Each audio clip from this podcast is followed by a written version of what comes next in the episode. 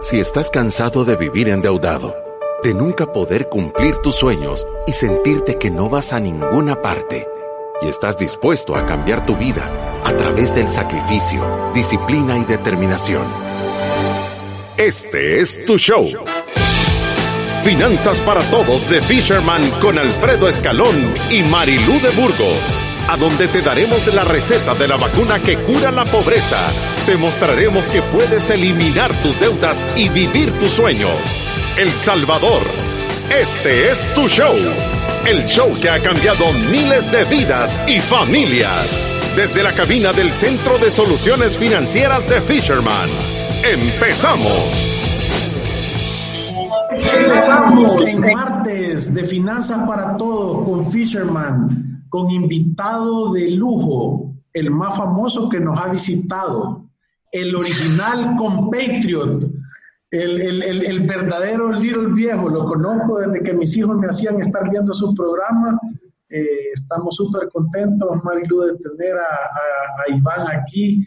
Eh, es un honor. Eh, gracias por acompañarnos. No, gracias Alfredo, gracias Marilu. Buena onda por estar eh, haciendo este programa que ayuda a tantos, la verdad. Y, y de, personalmente he aprendido también de usted, Alfredo. He escuchado sus ponencias ahí varios tips de verdad súper prácticos y, efectivos.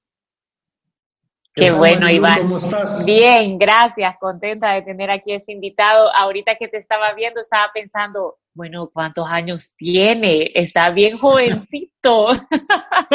Pero, de verdad, ¿cuántos años tenés, Iván? Como, como todo salvadoreño diría, adivine.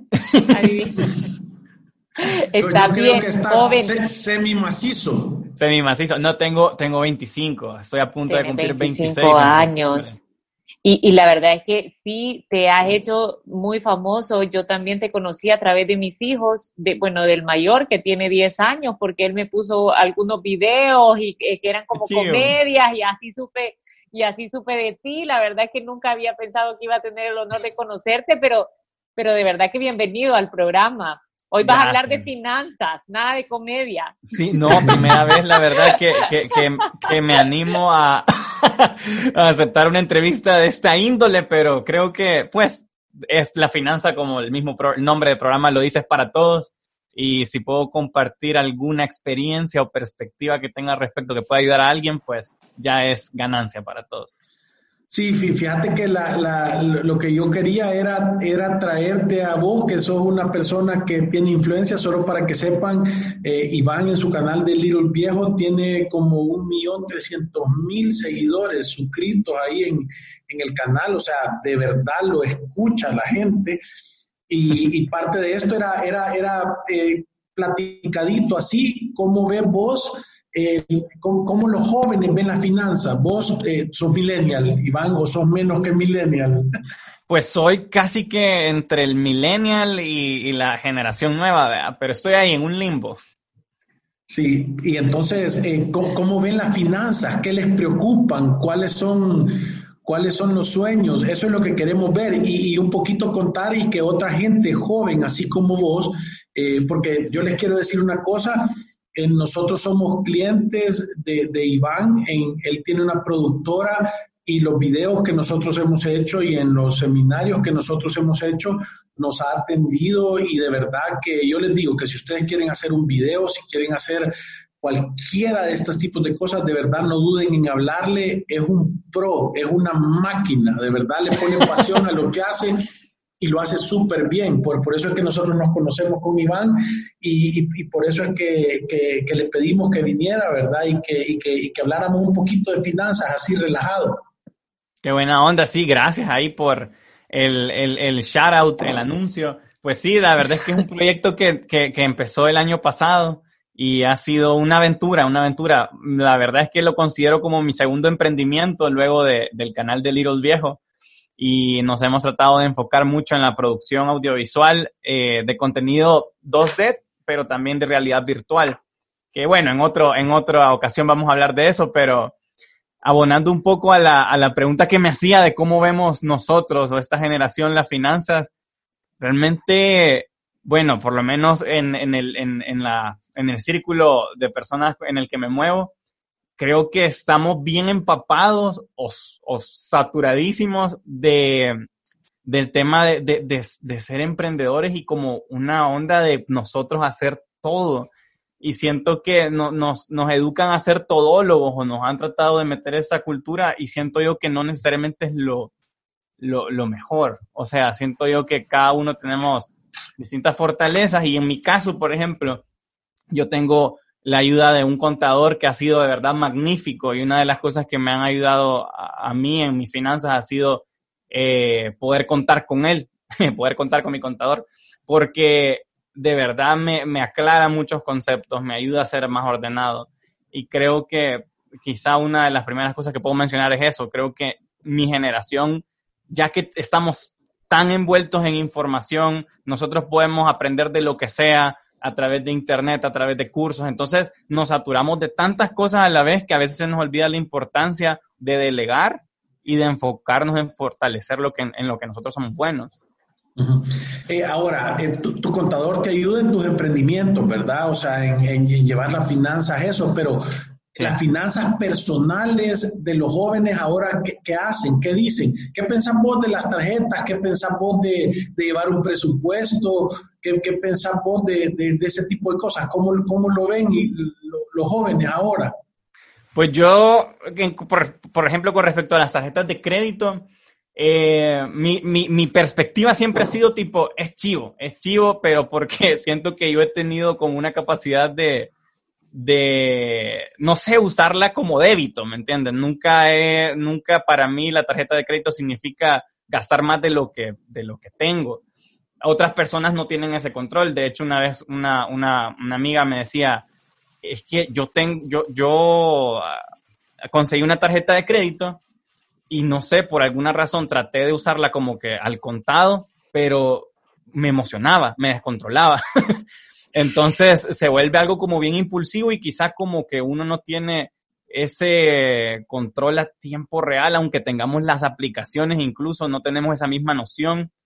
Em, en general, así a nivel de finanzas personales y llevar un orden, bueno, yo estoy trabajando con personas incluso menores que mí, que súper talentosas, y me dicen que no han recibido una educación al respecto y que casi que lo, lo hacen como, ah, tengo dinero ahorita y esto es lo que voy a usar en el mes, pero no piensan ni siquiera en ahorro, no piensan ni siquiera en, en, en, en, darle un destino, un objetivo específico a ese dinero, sino que solamente es como que tengo gasto, tengo gasto. ¿Y, y, y, y qué pensás tú, Iván, de, vos, ves gente de tu edad endeudada ya, o sea, que ha salido, porque vos, vos, vos eh, estudiaste afuera, ¿verdad? Y, veniste y aprendiste el tema de, tu, carrera, ¿cuál fue? Yo estudié comunicaciones en Arkansas, en Estados Unidos, y también estuve aquí un ratito en la Mónica Herrera estudiando comunicaciones integradas de marketing. Pero Mira, Iván, pero yo, yo creo que tú también sos como, como una excepción de, de, un joven que tiene un emprendimiento tan exitoso a, tan corta edad, ¿verdad? No es normal que alguien a los 25 años tenga un millón de seguidores, tenga la experiencia de ya tener un canal o estarle llegando con contenido a otras personas y además tener la oportunidad de irse a estudiar afuera y venir a hacer un emprendimiento de, de, de esta magnitud. Contame cómo empezaste este canal, o sea, qué pensaste, cómo se te ocurrió, subiste un video y le gustó a la gente. Sí, bueno, literalmente empecé únicamente porque, por dos razones, porque me gustaba hacer videos y me sigue gustando, y dos, porque me pareció interesante la idea de compartir mi forma de pensar a las demás personas y los valores que yo pienso que son los, los, los más adecuados. Y así empezó todo realmente. Y si me preguntan en cuanto a verlo como un negocio, jamás, o sea, al inicio, de hecho, ni me interesaba ni me llamaba la atención. Yo dije, o sea, voy a hacer videos y punto. Luego con el tiempo... O sea, tú, empezaste haciendo esto por algo que realmente te gustaba. Y, sí, el dinero fue una consecuencia de, lo, de, hacer algo que te encanta. Las oportunidades y, y el tema también monetario fue una consecuencia que mm, creo yo que es parte de también dar lo mejor de uno en lo que hace. O sea, realmente a pesar de no eh, tener una visión como lucrativa del canal, eh, yo daba lo mejor. O sea, siento que trataba de decir cosas elocuentes, trataba de meterle ahí a la producción con la camarita súper borrosa con la que comencé. Pero aún así, y fue dando resultados, pues, tanto a nivel de alcance como a nivel monetario. ¿Cuántos años tenías? Tenía 17 años cuando comencé. Pero se siente el tiempo, casi la década. la década. Lo, que lo que a mí más me gusta es de que todos los mensajes, aunque fuera una cosa de como una parodia y que fueran chistes, siempre tenían un mensaje de principios y valores buenos, que es lo que verdaderamente creo yo que al final atrae, que hay un contenido espectacular. Entonces, nosotros siempre lo decimos, Iván, que eh, que te vaya bien en la vida es, es, solo una consecuencia de estar tomando un montón de buenas eh, decisiones basadas en principios y valores correctos. La gente cree que tiene que seguir detrás del dinero y yo siempre lo hemos dicho que, que yo creo que yo creo que parte de lo que de verdad te impacta es el hecho de, de, de, de cuando vos tenés una pasión, la haces con valores y principios correctos, el fruto que da no puede ser malo. Así es, así es. Y, bueno, créanme que a nivel de, valores en, esta, en este mundo en el que me muevo, del entretenimiento y contenido digital, no es fácil, no es fácil porque, ah, de hecho, mucha gente se sorprende. Cómo podés conectar con la gente y tener una audiencia grande hablando cosas buenas, porque nadie quiere, nadie se pone a ver YouTube para escuchar que le digan, ah, no mintas, o ah, trata de no ser tan celoso, o ah, o sea, uno usualmente cuando necesita un consejo lo pide y, lo busca, pero no para entretenerse. Entonces ha sido como bien interesante esa dinámica eh, y definitivamente una cosa bien gratificante para mí. O sea, poder, poder hacer lo que amo y a la vez dejarle algo bueno a la gente es súper lindo. Buenísimo. Mira, ¿y vos cuál crees que los jóvenes eh, de esta generación tuya, cuál crees que es el reto más grande que hay? ¿A dónde se nutren de información financiera? ¿Quién les enseña?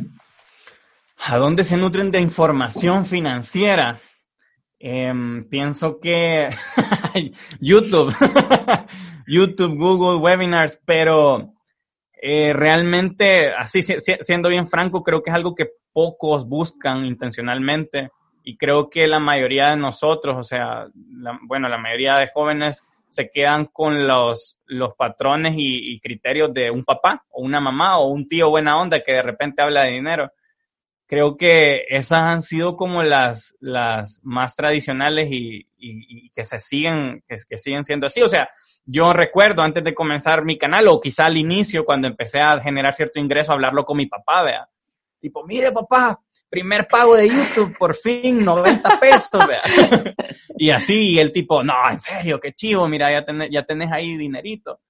Y, y por alguna razón, quizá por mi, mi gana de seguir mejorando en lo que hacía, mi primera, eh, o sea, mi primer instinto fue ahorrar para una computadora mejor y, fue así, ¿verdad? Como quizá tuve la, bendición de hacer decisiones sabias, pero no todos creo yo que tienen como ese, esa chispa de, hey, voy a usar bien mi dinero, ¿verdad? Sino que a veces solo eh, se, usa y se, y se desvanece.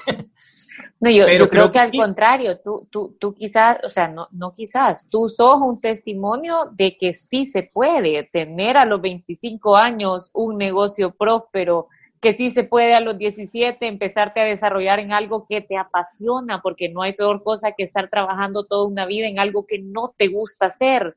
O sea, que sí, puedes empezar algo que realmente te gusta y si lo haces con buenos principios, con buenos valores, si de verdad trabajas un montón, porque no creo que haya sido fácil llegar a donde estás ahorita, me imagino que son horas y horas de trabajo y de estar estudiando y reinventándote, pero llega a dar frutos, ¿me entiendes? Y el dinero es una consecuencia y muchos jóvenes creo que se mueven por el dinero. Estamos engañados a pensar que vamos a poner un negocio para hacer dinero y, y, en vez de estar pensando dejar una huella en la sociedad, estarle enseñando principios y valores a las personas, estar tratando de generar un cambio que tan necesario es en este mundo, empiezan estos emprendimientos con el único afán de hacer dinero y, y y casi siempre terminan en fracasos. a, mí me, a, mí me, a mí me frustra un poquito recibir mensajes a diario, literalmente, de gente diciéndome, hey Iván, eh, compartime esta página, men, compartí mi canal, men, o compartí mi emprendimiento nuevo, men, que no sé qué, porfa, haceme el paro, men, te voy a pagar 20 pesos por, el, por la historia y cosas así. y así hasta me ponen montos, vea, y está bueno, o sea, le, apuestan a la, a la, vida, está bueno. Pero es, eh, para mí no es, o sea, ni siquiera lo pienso, pues, en, en, en compartirlos y no por ser mala onda. Al contrario, yo cuando cuando veo a alguien que ya tiene quizá dos, tres años haciéndolo y veo que le ha metido amor a su trabajo, es bonito poder apoyarle. Pero alguien que lleva una semana o dos de abrir la cuenta y, de, abrir su cuenta de Instagram y quiere como el gran boom de la nada, es, feo porque a veces solo son llamadas de Tusa y puede que yo lo comparta, pero al mes o a los dos meses las cosas no resulten como él haya esperado y, y se desplome. Mira, mira, Iván, y yo, yo aquí me está diciendo Frank, que, que es eh, fiel oyente de nosotros, dice, Iván, a tu criterio, ¿cuál es la mejor manera de, hablar, de hablar de finanzas con la gente de tu generación? A manera que los consejos se conviertan en sabiduría. Porque fíjate que muchas veces uno de papá, y yo tengo súper buena comunicación con mis hijos, y igual yo veo que tú ya mencionaste que hablas con tu papá, pero la mayoría de jóvenes ahora es difícil que mantengan esa, esa comunicación y se pierde la oportunidad de la sabiduría, ¿verdad? Yo, también hay veces que a mí me dice, es que mira, yo quiero que le digas esto a mi hijo porque yo se lo digo, pero no me hace caso. ¿Verdad? Pero si se lo dice un tercero, entonces ahí rápido escuchan. O sea, ¿vos cuál crees que es la mejor manera? Yo creo que personalmente algo que a mí me gusta, o, una de las maneras que a mí me gusta aprender de finanzas, eh, bueno, primero a nivel, a nivel comercial, digamos, es, es el poder eh, entender cómo, como casos, casos análogos. O sea, por ejemplo, a mí me gusta entender cómo ciertos youtubers se han movido, cómo han crecido económicamente y cómo ellos han logrado ese flujo, vea. Eh, hay un caso bien interesante de un chavo que se llama Mr. Beast en YouTube y el men literal comenzó con nada y ahora regala en sus videos millones de dólares a personas y de eso se trata su canal, es una dinámica de regalar y él internamente como que logró educarse para también ser inversionista y así, pero mueve una cantidad de dinero increíble eh, a nivel de entretenimiento y caritativo. Ya a nivel personal, eh, quizá la forma de, de, de más, más, eh, más adecuada de aprenderlo, siento yo que son con, con, con cosas pequeñas, con decisiones pequeñas. Em, porque no tiene sentido, o sea, estarle hablando a un joven que quizá ni siquiera tiene un sueldo eh, o, o, o, no está manejando cantidades súper grandes, o sea, hablarles de, mira, es que si destinas esta cantidad de dinero a tal cosa, no, sino que deberíamos de ponerlo en, cosas pequeñas, como, hey, mira, vaya, si compras ese chocolate, significa que, que, que, gastaste tanto, y si compras ese mismo chocolate eh, 12 veces al año, significa esto, o sea, creo que ver las cosas cotidianas y pequeñas que nosotros hacemos a nivel de dinero, pero tratar de proyectarlo a largo plazo es algo que nos da una claridad mejor del dinero. Yo he hablado con algunos amigos y les digo, men, imagínate, o sea, ver las cosas a 10 años. Estás pagando en Netflix una membresía, digamos que 10 dólares promedio. Eh, anual, 120 dólares, mensual, vea, 10 dólares, 120 al año. O sea, estás pagando 1.200 dólares en 10 años y ni te diste cuenta. y eso, vaya, ya pensarlo a nivel de Netflix impacta y dice uno, mira, ¿por qué no estoy usando ese dinero de, otra manera? O, o, qué onda? ¿Cómo, se movió tanto dinero y es que, tenía? Te, te impacta más cuando de repente decís, yo ni siquiera puedo ahorrar 10 dólares y te das cuenta que has tenido un servicio de 10 dólares, ¿me entendés? Que para nada está cuidando tu retiro, para nada está haciendo un fondo de emergencia, o sea, y muchas veces nos vamos por la vida sin un ahorro de emergencia, imagínate ahorita, yo, yo le decía a Alfredo, este tema del COVID-19, o sea, ha sido una gran enseñanza, creo yo, para muchos. Para empezar, nos ha ordenado nuestras prioridades, ¿verdad? Sabemos que la salud es lo más importante, la salud de nuestra familia y como segundo plano viene el tema de la economía y todas las personas que han tenido una vida productiva, que por años han trabajado y que han hecho grandes cantidades de dinero, posiblemente muchas de ellas estén ahorita con cero dólares en un fondo de emergencia. O sea, todos se lo han gastado en un consumo sin pensar en cosas que realmente no necesitabas. Y, y, yo creo que falta hacer, lo que falta es generar conciencia en, los jóvenes y en los adultos y en todos en realidad, porque imagínate qué triste que estemos ahorita con personas que, que han sido productivas. Es como que tú hubieras sido productivo desde los 17 años y generaste dinero y ahorita este tema del COVID-19 te encontrara con cero ahorros. Hmm. O sea, en realidad lo que habla es que no has aprendido cómo administrar. Yo creo que es por eso tan importante llevar esa educación financiera a los jóvenes. No sé qué pensás.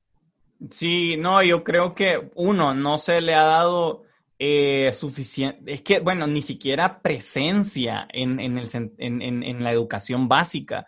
Yo creo que las escuelas deberían de tener alguna clase, o sea, sustituir alguna, alguna clase de educación física una vez, a la, una vez al mes por lo menos y, y, dedicarse de educación física no, de matemática. no, de matemática no, de, naturales. matemáticas más naturales, de cualquier, cualquier cosa que cambie por educación financiera. Sí, sí. No, oh, espérame, vos, Marilu, ¿has ocupado los casos de factoreo alguna vez? No, nunca los he ocupado. La cuadrática, cuando yo hago mi balance general.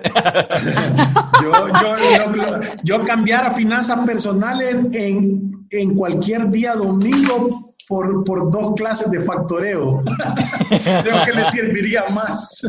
Sí, no, la verdad es que se ha dejado a un lado y no es necesario que las escuelas implementen algo tan sofisticado como les digo. Para mí lo, lo principal es entenderlo a nuestro, al, al, al, micronivel que se encuentra la persona, a nivel de tiendita de la escuela, a nivel de la colegiatura, las matrículas. Yo, incluso esa conciencia hace falta. Yo cuando estudiaba, ni siquiera como que conversaba en ningún punto con mi papá. Ah, mire la mensualidad. Ay, ¿cuánto significa eso al año?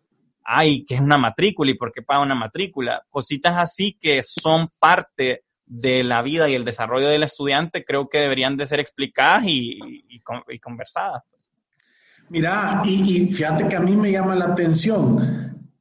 Tu, tu nombre artístico es Little Viejo y vos pensás en el Little Viejo que te va a alcanzar a los 65 años.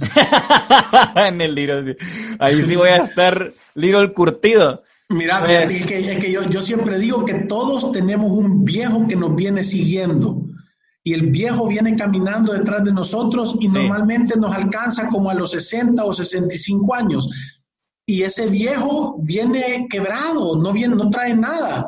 Ni un peso. que vos lo mantengas, ni un peso trae. Entonces, en tu generación la gente piensa en su retiro. Bueno, realmente pienso que son, son pocos. Yo que realmente tengo un par de compañeros, de hecho, de la escuela que alguna vez abordamos el tema. Creo que la noción aquí de prepararse para la vejez, en general en El Salvador, uno piensa, eh, en, los fondos de pensiones, vean.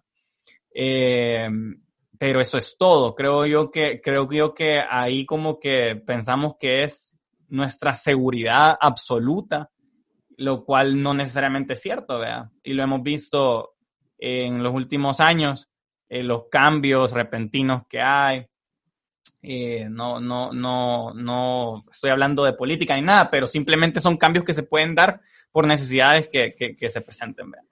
Y pienso que no, debería de, no deberíamos de conformarnos a eso, sino que hay, hay, hay, hay otras formas, desde ahorros personales, inversiones personales. Eh, algunos también se respaldan en la idea de, ah, es que voy a tener hijos, ellos me van a mantener. y pues hasta en esas cosas hay, hay también eh, cosas impredecibles, o sea, no sé, un hijo a veces no llega a, una edad mayor por X o Y razón. Yo, yo conozco niños con bigote de 50, 60 años que todavía están esperando que los papás los mantengan. Yo, yo te voy a decir, yo creo que cuando un joven piensa, o sea, cuando, imagínate qué feo es esto, el, en la Defensoría del Consumidor hizo una encuesta y dijo que el 57% de los salvadoreños preferían no pensar en el mañana, solo vivir hmm. el día a día sin preocuparse qué va a pasar. O sea que estamos hablando de más de, mitad, de la mitad de las personas son como la avestruz, ¿me entendés? Metes la cabeza en un hoyo, queda todo el cuerpo de fuera, ahí envejeciéndose y con todas las cosas que te pueden pasar y, tú haces como que no está pasando nada. Pero yo creo que en realidad lo que tú estabas diciendo es, es bien triste cuando tú dejas que sea el gobierno o personas terceras quienes diseñen tu plan de vida y cuando tú te perdés la oportunidad de diseñarte tu propio plan de vida, ¿entendés? Tú puedes definir cómo querés ser de solvente en tu futuro, tú puedes decidir cómo querés vivir tu retiro. O sea, yo no quiero andar de abuelita quebrada, comiendo en la casa de un hijo y comiendo en la casa del otro porque la refri la tengo semi vacía. O hablándole a mi hijo que viene a trabajar para que me pase a dejar 30 pesos. ¿Me entendés? Y, y el momento, y lo difícil de eso es hacerle conciencia a los jóvenes que ese momento lo están decidiendo hoy. Ese momento no se decide cuando tenías 50 años o cuando estás a dos años de tu retiro. O no se decide, como todos piensan, cuando vas a la AFP a ver cómo te quedó tu pensión. Ahí estás dejando ya que alguien más decida cómo va a ser tu futuro. Yo te digo que hay una gran labor y tú que haces esta gran labor de hacer conciencia, de decirle a las personas, esta realidad viene, te vas a hacer el little viejo. Yo creo que, ajá, no, yo creo que parte de la mentalidad que hemos adoptado de, de, solo pensar en el ahorita y casi que tratar de evitar tan siquiera contemplar el futuro, es por la, gran tendencia del, de la hora, la gratificación instantánea, eh, el, el, uso y el desuso. O sea, para mí ahora cabal, todo el mundo nos quiere dar soluciones ahorita, para lo, inmediatamente, y, nos acostumbramos tanto a ese, a ese mismo patrón que, que terminamos evitando pensar en el futuro. Y, y, y, sí, realmente es, es, eso, pues creo que es una culturización que hemos tenido que nos ha hecho ver borroso el futuro y no querer, no querer contemplarlo o sea, tú sí haces planes, tú sí pensás a futuro. Sí, realmente yo soy, mire, yo a un hábito que tengo y que yo siento que ayuda a nivel de planificación y, y organización y también a nivel de inspiración y motivación. Eh, siempre en enero o entre diciembre y enero, ya los últimos días de diciembre, eh, hago unas dos listas. Hago una lista o sea, y es algo que yo me puse, no es una cosa, una fórmula ni nada que conseguí, sino que es algo que me ha servido y que yo sigo aplicando. Hago una lista de 10 metas concretas que yo tenga para este año. Por ejemplo, este año puse, por compartir unas, quiero visitar tres nuevas ciudades. Eh, a saber si va a poder, ¿verdad? Por este Eso sí, está bien fregado, bien fregado. de ahí puse otra de, no sé qué, eh, comprar tal cámara, pero cosas bien puntuales que son factibles o quizá difíciles, pero posibles. Y otra lista eh, de, de cinco o diez cosas también, pero que yo le pido a Dios, o sea, como peticiones más, más personales. Y no sé, pero es hacer esas dos listas o ese ejercicio y poderlas revisar periódicamente, o sea, una vez cada dos, tres meses, es algo que me, me, me enfoca y me ayuda a tener claridad del por qué estoy haciendo las cosas y cómo las debería de estar haciendo. Entonces, cosas tan sencillas como listas eh, para planificar y ver al futuro es súper importante. Y muchas veces lo, lo dejamos a un lado o pensamos que tiene que ser algo bien complejo y un sistema súper estructurado de planificación y que objetivos, tácticas, estrategias. Entonces lo complejizamos tanto que ni siquiera nos animamos a hacerlo. Y creo que con pequeños pasos como listas, bucket lists eh, o simplemente una conversación con alguien sobre el futuro, creo que son pequeños pasos que nos ayudan a ser mejores planificadores. A tener conciencia. Yo creo que con esto nos vamos a una pausa y en un momento regresamos.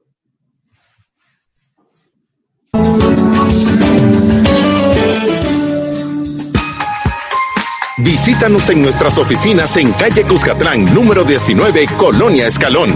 Encuéntranos en nuestras redes sociales, Facebook, Instagram, Twitter y LinkedIn como Fisherman Wealth Management y nuestra página web fishermanwm.com.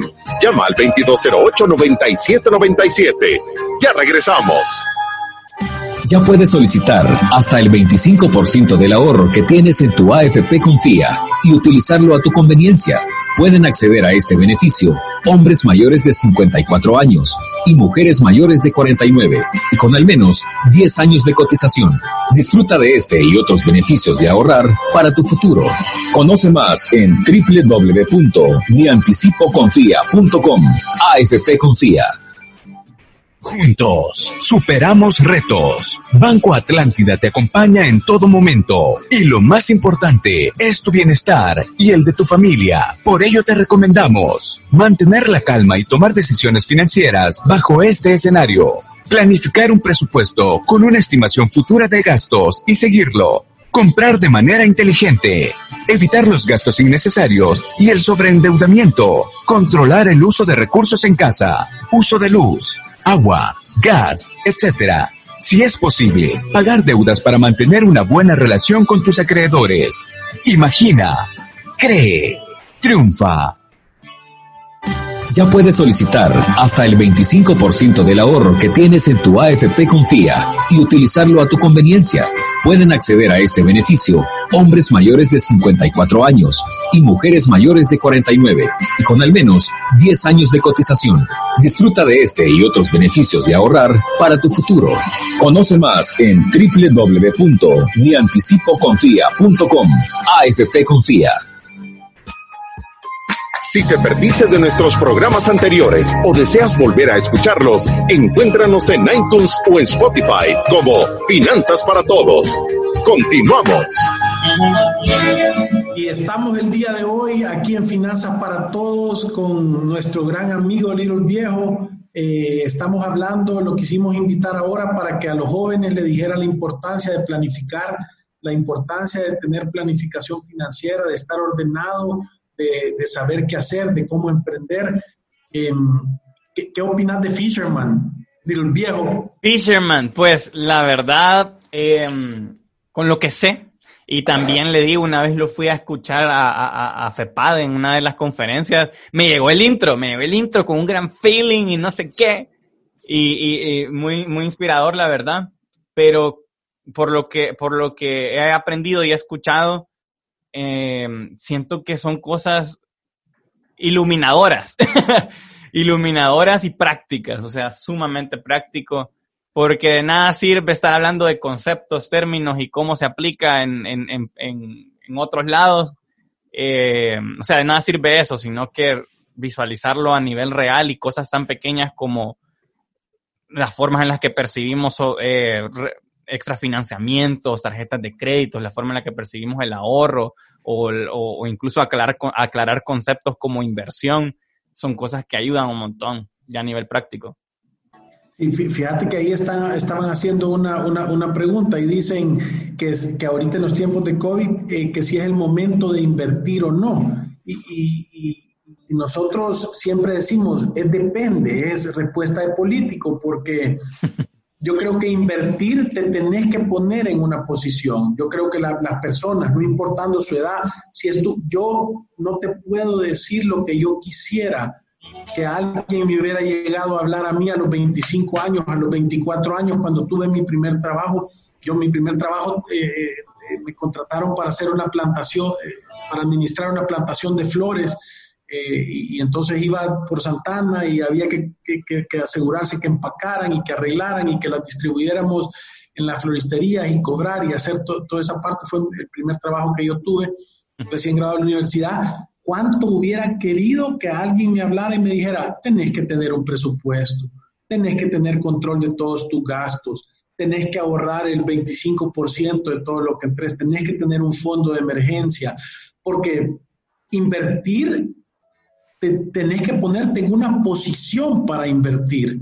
No puedes venir y decir, ay, ahora es un buen momento, voy a invertir. Yo conocemos gente que, que de repente han querido hacer inversiones y estaban eh, invirtiendo con el dinero que iban a necesitar adelante para pagar la matrícula del colegio de los bichos, puedo decir. y, se vuelve un, problema. ¿Me entendés? Entonces, eh, invertir no solo, es, no solo es tener las ganas de multiplicar tu dinero, sino ponerte en la posición correcta.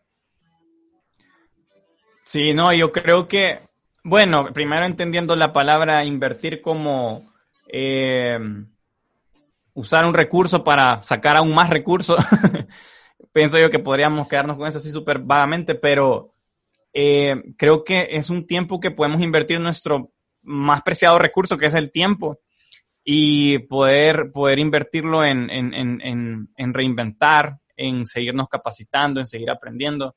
Yo, de hecho, en, este tiempo, pues, o sea, literal, me, hace, hace unos días estábamos eh, evaluando la, la, compra de una computadora para edición y cosas así, para, para una persona que nos, nos, nos apoya. Para el, para el masterclass que nos vas a filmar. Para el masterclass que vamos a producir, correcto. No, Vamos a producir un masterclass con, con, con Little Viejo. Y ahorita resulta hasta a veces difícil hacer ciertas compras, entonces, eh, o sea, ya como logísticamente cuesta, la, la gente no, no, está haciendo los deliveries por saturación, el producto está out of stock y lo que sea.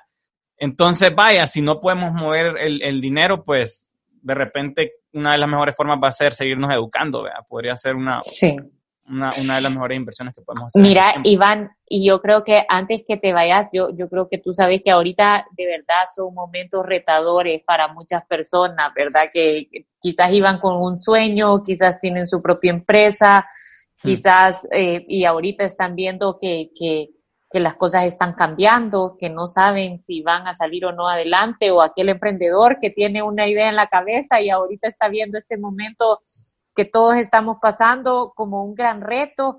Y yo creo que tú que has tenido una trayectoria exitosa como emprendedor y, que tenés principios y valores claros, que no los has perdido en el tiempo por ir a buscar el dinero, o sea, me gustaría que cerráramos el, el programa tú dándoles un par de consejos para que Mira, nosotros hemos tratado en este programa desde el día uno de esta cuarentena mantener esa esperanza viva en la gente, ¿sabes? De decirle si se puede. O sea, a veces es difícil y, y, por supuesto que nadie que lo logra ha tenido un camino fácil. Les preguntas y saben exactamente qué hicieron. Entonces, quizás para cerrar, si les puedes dar un par de consejos en base a tu experiencia. Sí, pues eh, una de las cosas, y yo sé que quizás ya están como hartos de escucharlo, escucharlo, pero, pero adaptarse, o sea, la adaptación no significa necesariamente, o sea, creo que incluso malinterpretamos la palabra adaptarse, pensamos que es cambiar lo que hacemos eh, para solucionar problemas eh, obvios y latentes, vea.